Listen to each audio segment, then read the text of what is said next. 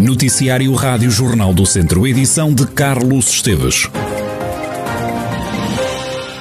Foram detectados na região de Viseu três casos da variante brasileira da Covid-19. As três pessoas infectadas pertencem todas à mesma família. Segundo informações do ACES, o agrupamento de centros de saúde de Lafões, um dos elementos deste agregado familiar regressou do Brasil no início do mês e foi lá que terá sido contagiado. O ACES garante que todas as medidas de saúde pública foram implementadas. A variante brasileira foi identificada pela primeira vez em Portugal em dezembro.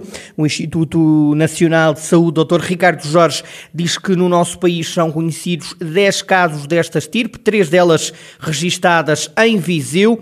As autoridades de saúde ainda estão a investigar, mas acreditam que esta variante pode ter um maior potencial de transmissão, o que se poderá traduzir num maior número de hospitalizações. O Aces Não Lanfões explica ainda que as pessoas que regressarem do Brasil devem cumprir um período de isolamento profilático de 14 dias, estando ainda obrigadas a fazer o teste de despiste à Covid-19. A GNR e a PSP detiveram no distrito de Viseu mais de 20 pessoas por desobediência ao confinamento obrigatório desde que a pandemia chegou à região em março do ano passado. Segundo dados avançados à Rádio Jornal do Centro pelo Ministério da Administração Interna, foram detidos 22 cidadãos.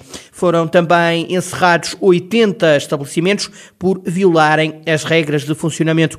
Num ano de pandemia, as autoridades passaram um total de 981 multas. As principais infrações, de acordo com o Ministério, estão relacionadas com o incumprimento do dever geral de recolhimento domiciliário, também a violação da proibição de circulação de conselhos, o incumprimento dos horários de funcionamento e também o desrespeito pela proibição de consumo de bebidas alcoólicas na via pública. Voltamos à pandemia daqui a pouco, para já autárquicas, é que já são conhecidos mais dois candidatos, no caso pelo PSD, às câmaras do distrito nas autárquicas deste ano.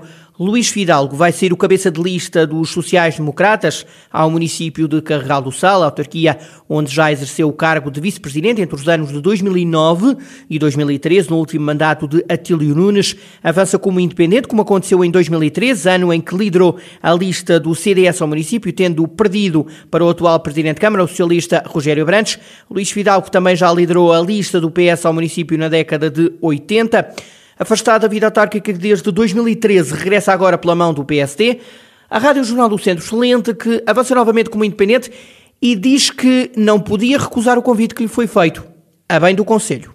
Durante estes oito anos dediquei-me a, muito, a muitas outras atividades e à minha vida profissional e agora, perante o convite que me foi feito para me candidatar para assumir, eh, ser cabeça de lista pelo PSD às eleições eh, ao meu conselho, à minha terra, naturalmente que eh, ponderei e achei que era mais um, um desafio, porque a minha terra merece, as gentes da, da minha terra também merecem muito que, que haja uma mudança, que haja novos projetos, que haja um novo dinamismo. Quanto às linhas mestras da candidatura, Luís Fidalgo adia para o próximo fim de semana o anúncio dessas prioridades, numa altura em que vai formalizar a candidatura à Câmara de Carregal do Sal pelo PSD. Luís Fidalgo é atualmente presidente do Centro Social Professor Elisa Barros Silva e também membro da direção da Fundação Aristides de Sousa Mendes. Já em Sinfãs, os sociais-democratas voltam a apostar em Bruno Rocha, ele que é atualmente vereador da oposição na Câmara Municipal. É a segunda vez que Bruno Rocha avança à Câmara. A Rádio Jornal do Centro afirma que foi com honra que recebeu o convite para ser mais uma vez o candidato depois de quatro anos na oposição penso que a avaliação que, que fizeram foi, foi, positiva nesse aspecto um, e, e, fizeram um convite. E obviamente que é uma honra um, representar o, o, PSD, mas obviamente que a honra maior, o desafio maior é apresentarmos aqui propostas válidas uh, e propostas bastante concretas e diferenciadoras para o, o nosso Conselho, para Sinfãs, que efetivamente continua aqui com algum atraso estrutural que é necessário uh, rapidamente inverter uh, e melhorar aquilo que são a qualidade de, de vida um, dos, dos. Há quatro anos, o PSD e o CDS concorreram coligados. Nestas eleições, o casamento ainda não está fechado. Nas últimas autárquicas, a coligação liderada por Bruno Rocha teve quatro vezes menos votos do que a lista dos socialistas, liderada por Armando Morisco. A coligação PSD-CDS perdeu dois dos três vereadores, ficou apenas com um representante no Executivo, algo que agora Bruno Rocha quer mudar. Bruno Rocha deseja ganhar, ele vai voltar a ser o candidato do PSD à Câmara de Sinfãs. Para além de Sinfãs e de Carregal do Sal, os sociais-democratas já anunciaram os nomes a Santa Combadão, São João da Pesqueira, Moimenta da Beira, Penedono, Oliveira de Frades, Mortágua, Castro Daire, Armamar, Tabuaço, Vozela e Viseu. Este é naturalmente um assunto que pode a qualquer altura ver desenvolvido em jornaldocentro.pt. PT. Entretanto, os municípios de Mangualde, Nelas e de Penalva do Castelo juntaram-se para criar uma agenda de eventos culturais para dinamizar o território neste tempo de pandemia. O programa Cultura Nudão resulta de uma candidatura aos fundos comunitários. Vão ser investidos 295 mil euros na realização de 45 eventos. 15 em cada um dos conselhos, como explicou numa conferência de imprensa online o presidente da Câmara de Mangualde, Elísio Oliveira. Daqui resulta uma agenda de eventos, que serão cerca de 45 eventos, em razão de 15 por cada Conselho, e, portanto, uma quantidade razoável para aviventar estes territórios, para dinamizar estas terras, para eh, animar as pessoas que bem precisam neste contexto de pandemia tão deprimente e por isso é preciso abrir as portas e as janelas dos nossos territórios por via da cultura para dar, darmos vida a, a este território. Eh, eventos que ocorrerão predominantemente em zonas verdes e em zonas históricas, também para que a população se aproprie daquilo que tem de bom no seu património material e imaterial nos nossos territórios este projeto arrancou no verão de 2020, termina no final deste ano. Quer animar quem vive nos três conselhos, mas também atrair turistas. No próximo fim de semana, os três municípios vão recuperar a tradição do Amentar das Almas, uma sessão que vai ser transmitida nas redes sociais. O presidente da Câmara de Nelas, Borges da Silva, salienta que a maioria dos eventos culturais vai acontecer neste ano de 2021.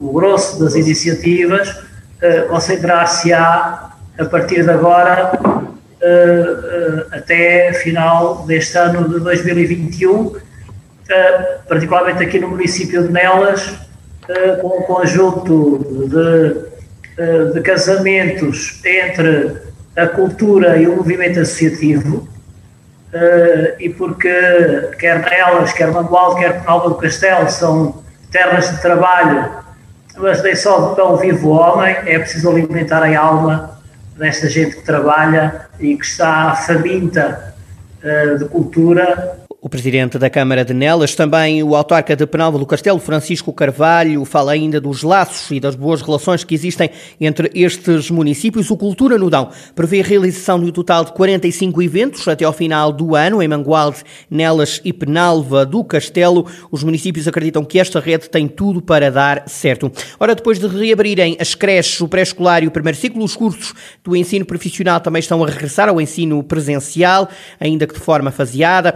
A Rádio Jornal do Centro sabe que no agrupamento de Canas de Senhoria os alunos dos cursos de Estética, Energias Renováveis e Cozinha já têm aulas práticas. António Cunha, diretor do estabelecimento de ensino, justifica então o regresso antecipado. Também em Vozela, a Rádio Jornal do Centro, José Lino, diretor do estabelecimento de ensino, explicou que o regresso vai ser feito de forma faseada. Segue então os mesmos passos e já tem duas turmas em regime presencial. Entretanto, os centros comerciais só vão poder reabrir a 19 de abril, isto segundo o plano de desconfinamento apresentado pelo Governo. A diretora do Palácio do Gelo, em Viseu, compreende este desconfinamento a conta-gotas, mas garante o espaço comercial sempre cumpriu com as medidas de segurança. E para receber os clientes, o Palácio do Gelo vai reforçar as medidas de segurança, adianta Cristina Lopes, que se mostra confiante na reabertura e adianta que o Palácio do Gelo, até ao final do ano, vai contar com novos negócios para já uh, temos, temos mantido todos os nossos operadores e temos felizmente até conseguido, mesmo num período de confinamento, concretizar alguns novos negócios que deverão acontecer mais para o final deste ano. Portanto, as, as nossas perspectivas até muito pelo contrário, ao contrário daquilo que seria o normal, até são positivas. É óbvio que uh, as consequências deste período de encerramento não, se, não serão visíveis para já, serão visíveis nos próximos meses e, e, e também estarão muito dependentes daquilo que for a reação do cliente e do consumidor final a esta reabertura. Portanto, estamos em crer e estamos otimistas naquilo que será a reabertura. Cristina Lopes, diretora do Palácio do Gelo em Viseu, segundo o plano de desconfinamento apresentado pelo Governo, os centros comerciais podem abrir no dia 19 de abril. A Câmara de Viseu vai reforçar o investimento nas freguesias com contratos e empreitadas no valor de um milhão e meio de euros. Parte da verba vai ser investida na requalificação de estradas. A Câmara também lançou, entretanto, um concurso público para construir uma nova etar em Silgueiros. A obra vai representar um investimento superior a 3 milhões e meio de euros. Entretanto, foi aprovada a candidatura de eficiência energética as termas de Caldas de Aregos, em Rezende. O investimento é de 872 mil euros. O Presidente da Câmara Municipal de Rezende salienta que o antigo As Caldas de Aregos eh, vai sofrer uma intervenção num investimento global que ronda os 8 milhões de euros. A ADICES, a Associação do Desenvolvimento Local, anunciou que vai criar uma carta gastronómica da região.